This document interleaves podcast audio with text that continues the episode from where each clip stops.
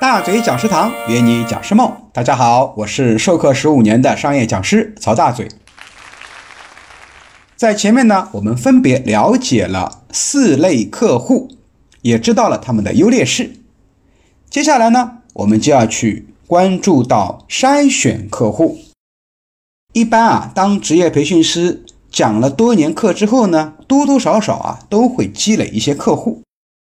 如果不给你这么多的客户做一个精准定位，眉毛胡子一把抓，最后可能会导致投资的回报率下降。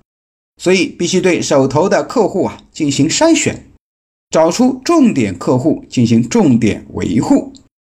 筛选客户呢，啊可以依据以下的三高一进的原则。第一个高就是高匹配度。无论是选择机构客户还是直接客户，都要考虑和自己课程方向是否完全匹配。咱们不能啊什么课都接。有些培训机构呢比较专注于某一特定领域，比如有专门服务于银行系统的。如果讲师的主打课程就是为银行类客户服务的，出身也是在银行，那么这样的培训机构呢就是你的重点合作对象。直客也是如此，比如讲师专门讲门店导购，那么主要客户对象呢，就是具备一定规模的连锁门店，因为单店通常人数比较少，他们也请不起老师。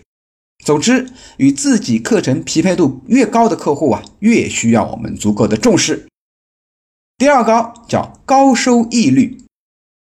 利润率当然就是讲师追逐的重要指标，所以很多讲师呢都非常重视直课的课题呈现和返聘率，毕竟呢收益会高很多。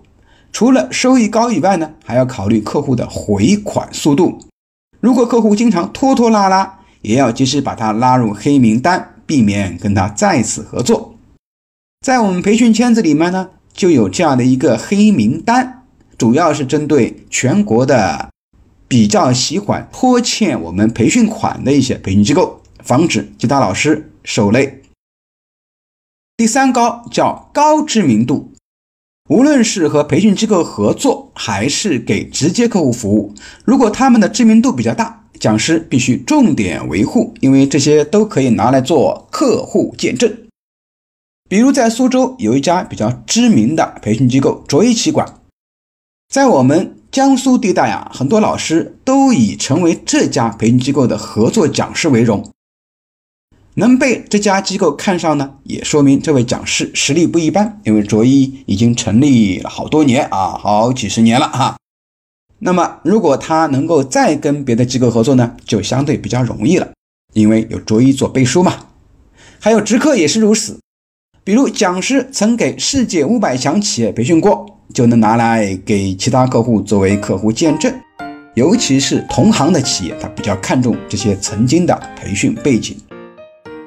好了，关于我们的三高一进呢，先分享到这里，下期节目咱们继续分享。